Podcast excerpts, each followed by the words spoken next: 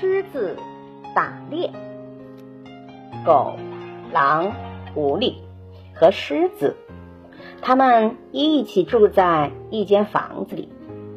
他们一致同意要共同遵守规矩，共同联合起来打猎，获得的猎物要平均分配。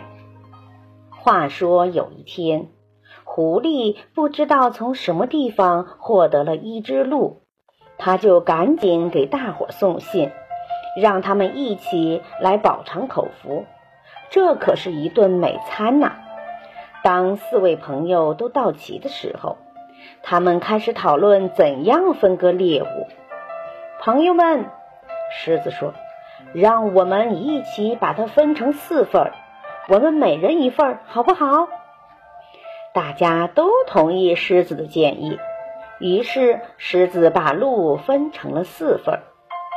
好，现在我们来分配吧。你们都注意听着，第一份归我，按照规矩来定。第二份也是我的，因为我是狮子大王，那也是大家同意的。第三份又是我的，因为我比你们三个都强。至于第四份呢，哪个畜生敢伸出爪子来碰一碰它，今天就休想活着回去。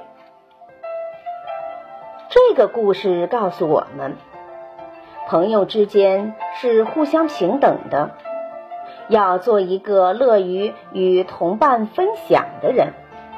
最后，我给大家送上一段自己写的顺口溜，祝朋友们健康快乐。活着就是胜利，挣钱只是游戏，健康才是目的，快乐更是真谛。感谢收听，再见。